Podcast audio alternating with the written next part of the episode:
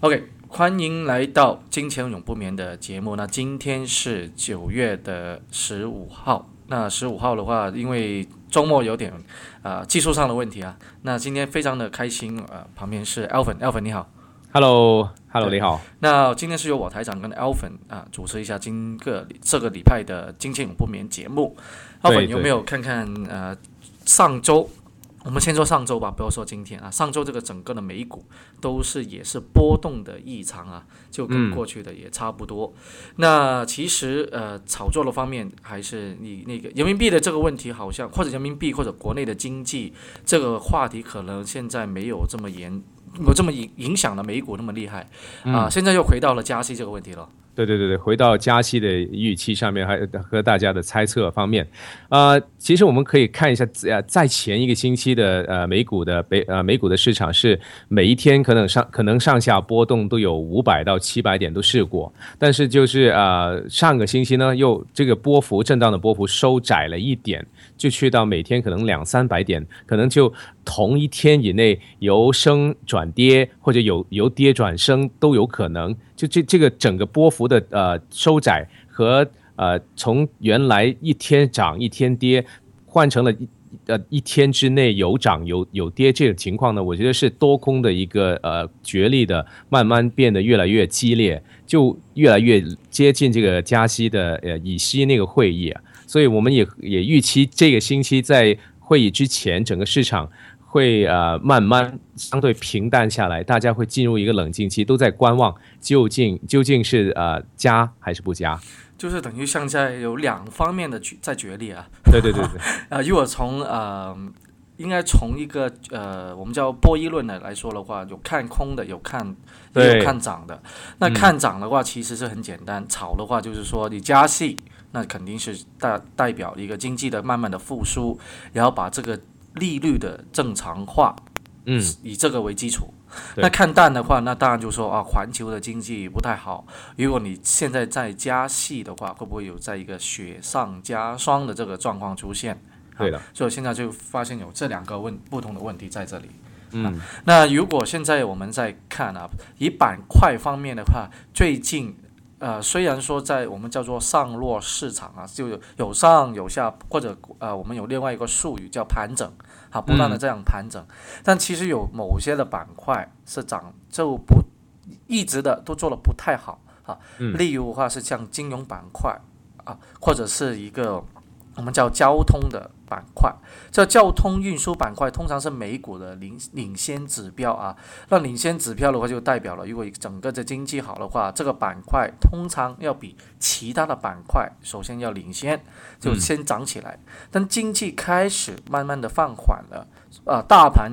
即即将要回下啊，进入熊市也好，或者是一个大的调整之前，通常都是这种交通运输的板块先来的，先走的。那这一个的话啊，这其实在今年以来，整个的运输行业都不行。啊，其实也很啊，这个话题也是老话题，但是他还是要重新再跟奥粉再谈论一下。你看现在油价是比较低啊，对吧？对。啊，油价非常的低的，其实是利好这种运输的，对吧？那些大轮大轮船啊，或者是呃呃，或者是一种飞机行业啊，特别是啊航空啊，原油的话，对它的影响是非常的大。哎，但是有没有发现，你买如果有买机票的话，没有便宜到。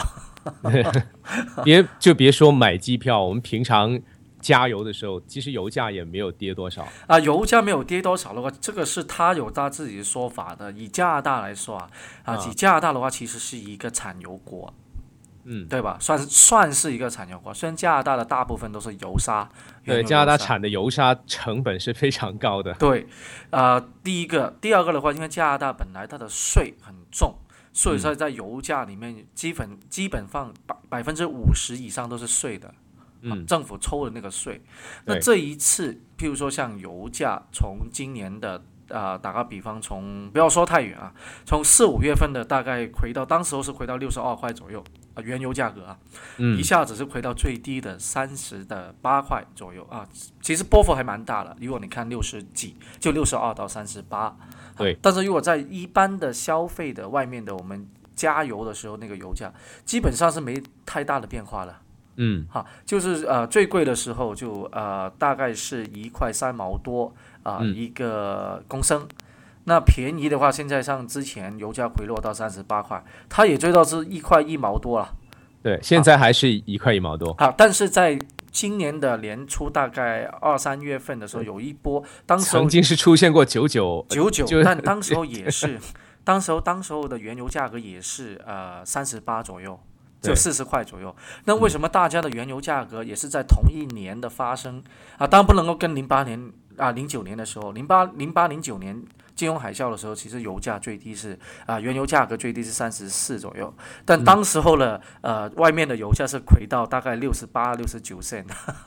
是 对对对，是很厉害的。但是的话，现在不能够跟那时候比哈，嗯以现在来比的话，也是差很远。同一年都有差了百分之十几到二十这么嗯多的一个油价、啊。如果在我们消费的一般的消费，那当时他的那个呃借口就是说是有呃汇率的问题。嗯好，汇率的问题说哦，你看油价是以啊、美元来计价，但如果以加元跟这个美元来比的话，加元已经在美元贬值也是百分之十几，就今年来说啊，所以说他一定要把啊这个 要实就补上去。其实就是说不要嗯保证他们的税收嘛。哦 OK，那么其实在，啊国际原油期货这方面，我们也可以看到几大几大的呃投资银行也是最近出了一些报告啊。嗯，对不对？就是那个呃，其实几大，然后两大了，一个是啊、摩根斯丹利，一一个是是高盛高盛啊，对高盛的话，我记得我们在去年我跟赫门做一个节目，大概就那个题目就叫做“金融大鳄”。呃，高盛公司，对对对对，其实他他这其实真的，它是真的，它像去年啊，去年的呃整个整一年的财报，它自己公司的财报是做得非常的好。那它因为它是金融公司，那它金融公司的话，它的盈利从哪里来？除了提供服务收服务费以外，那服务费其实是很简单啊。打个比方，它因为它是投行，如果它帮某些公司做融资，那它可以抽那种叫服务费啊，嗯那种是叫做啊啊、我们或者统一叫做服务费吧啊。或者是他要有公司要搞上市做 IPO，那当然他也是赚这个钱啦、有公司要做收购合并，那当然他也收那个钱。或者有些公司说要做调研的调研报告，那他为那些公司做调研报告，那当然他也收取一些收啊、服务费。那这种是基本上是这种金融公司提供金融服务是以收取这种服务费为主的，但是他自己的盈利增长有很大一部分不是从这里，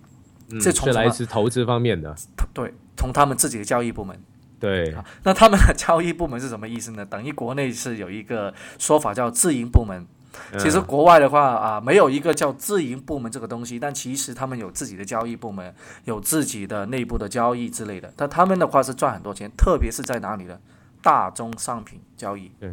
其实高盛也历历史历史以来都是大宗商品这个市场里面的一个一大巨无霸了，我觉得，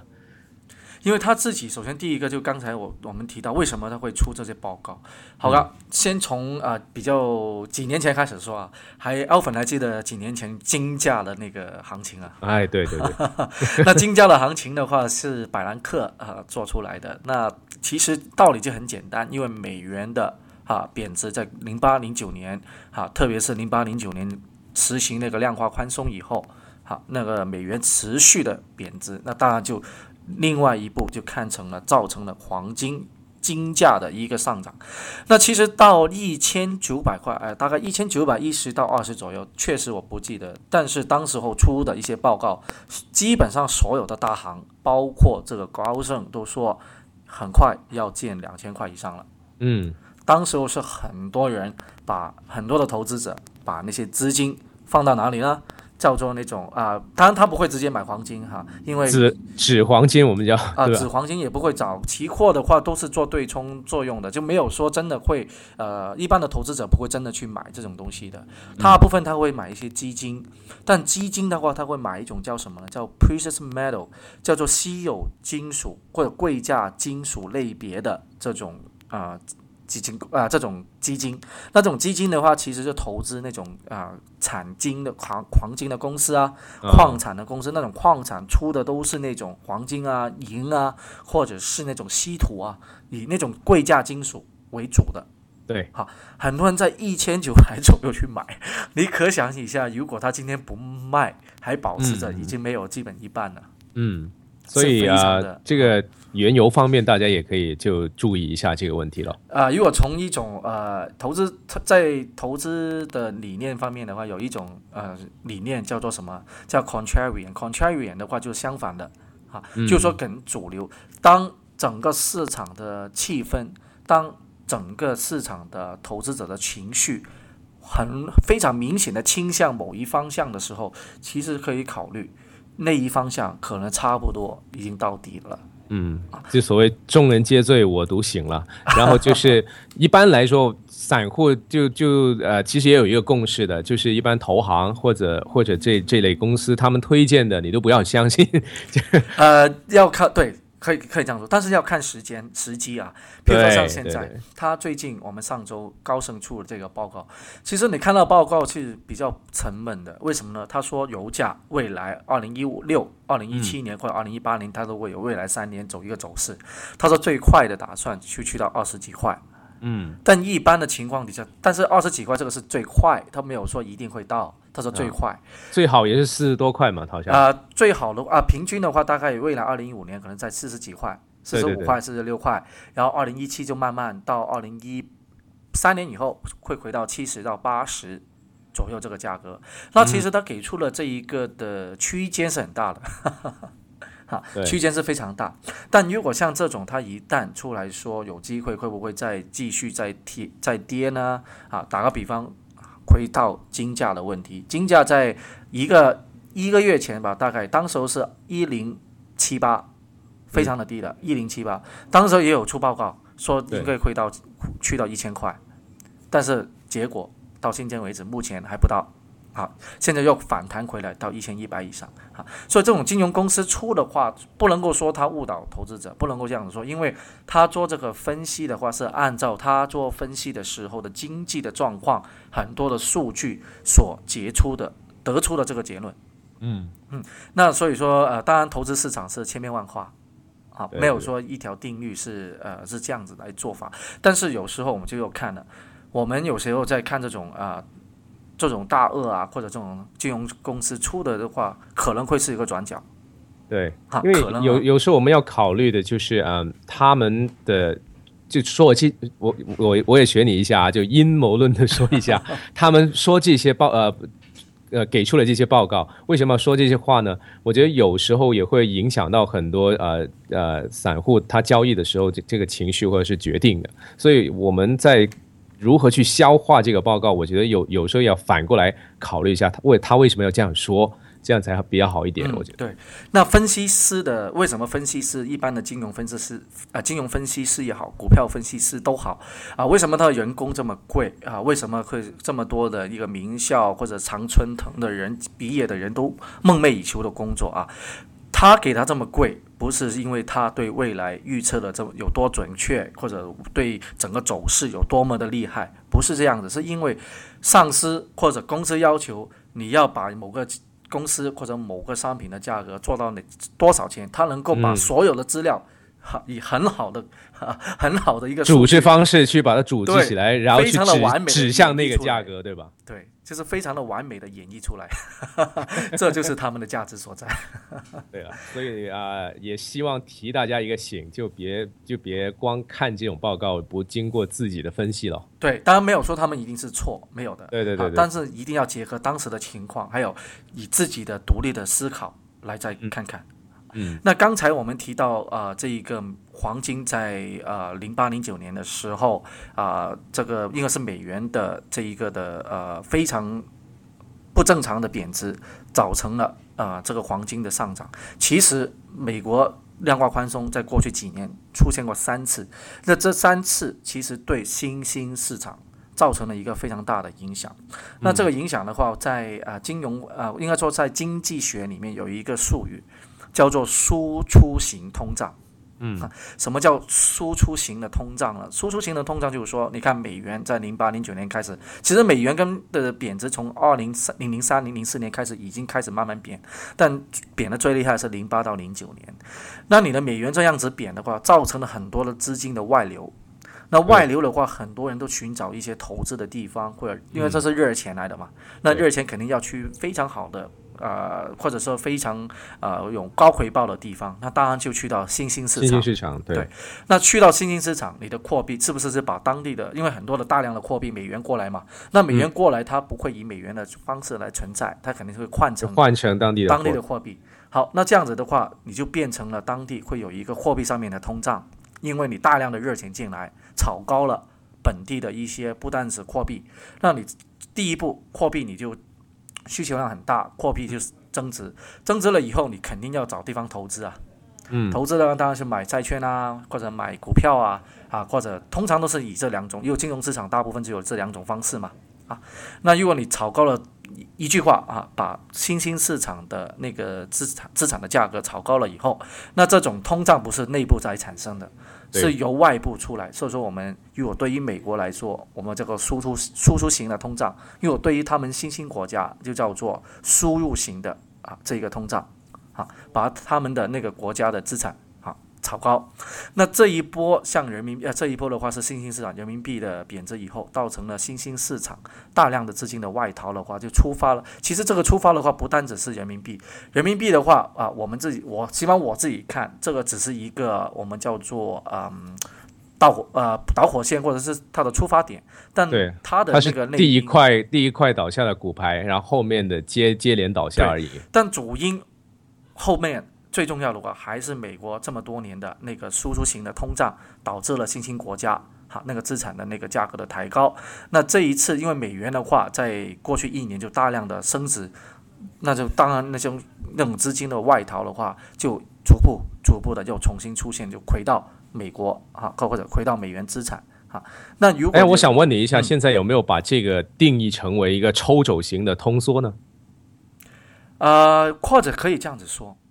可以这样子，因为他们其实自己国家是面临了通缩的压力的，非常大的压力的。对，其实就反过来嘛。对，当年是输出型的通胀，现在抽走型的通缩了。对对对，但是他们现在还还蛮惨的。你看他们的那些的呃呃货币的话，贬了很多了，贬了。譬如说像马来西马来西亚啊、印度尼西亚、泰国啊，他们都非常大的压力了。嗯，好，所以说，但是他们本来没有没有太大的那个实力，就是说去怎么维持啊自己币值的那个稳定性，对，就不像人民币，对，不像因为人民币第一个大强大，第二个它还算是一个封闭的啊一个市场。嗯啊，所以说人民币这一次的贬值的话，你是你说是不是能够真的救这个呃救这一个的呃外贸呢？其实是啊，我自己看的话是看数据的，数据的话就是说它的那个呃外贸就是那个呃入口进口的那个顺差，顺差的意思就是说出口永远是国内的话，过去这么二十几三十年都是出口要比入口的那个。占 GDP 的总量要多嘛，所以这个是顺差，但是它的顺差占整个 GDP 是只有百分之七，哈，不到百分之十的。所以说，在今年来说，以今年来说啊，不是说去年啊，以今年二零一五年头两个季度了。差不多三个季度来说的话，它整个的那个呃外销啊，或者是外贸啊、出口啊，只是占它 GDP 非常少的一个部分。所以说，你说就算把它的人民币贬值，真的能够救到外贸，我当然是觉得是啊不太现实的。啊，我觉得这个也就就从逻辑上来分析，或者从常识上来分析，就是呃人民币贬值去救外贸或者去拉动这个经济增长，其实本来就是。就是不可能的，所以这个这个分析其实不太合合逻辑的。首先就是啊，过去那么多年中国的这个经济增长，其实除了就是出口贸易以外，很大部分是内需和内部的一个基础建建呃设施的建设，还有就是啊啊，就是国内的因因素占了很大的比重的。所以你说拉外贸去把去把这个减缓的速度拉上来，其实。作用不太大，你刚刚已经说了。另外一个就是我跟呃实体经济的企业也谈过这个问题嘛。我我们私下已经已经说过一次，就是啊，其实现在今年这个时点去贬值人民币，很多出口企业已经呃做好一订单就已经下到明年啊上半年了，或者更长更更更远的以后了。所以你这个时候人民币一贬值，所有的出口企业面临的问题就是呃这个降价的压力，外面的买方。就逼中国的卖方要把这个产品的价格降下去，所以它等于整年的这个利润可能都要掏出来，就就呃还给还给呃呃这个人民币贬值这这一点上面，所以对于整个出口的产业来说。不是一件好事，所以领导层也会明白这个这个这个逻辑分析，他们不会通过人民币贬值去拉动这个这个出口的的产业的，所以我觉得呃肯定会有呃其他的因素，其他的因素。其实这两个星期很多的分析的文章都在就更深的去挖掘，去去去尝试去猜为什么要这样做，但是我还没有发现一个比较全面的和。合乎逻辑逻辑的一个分析啊，阴谋论就是政治因素，但这个我们啊或者啊不说了，啊 其他节目再说。好，OK，好，那第一节差不多。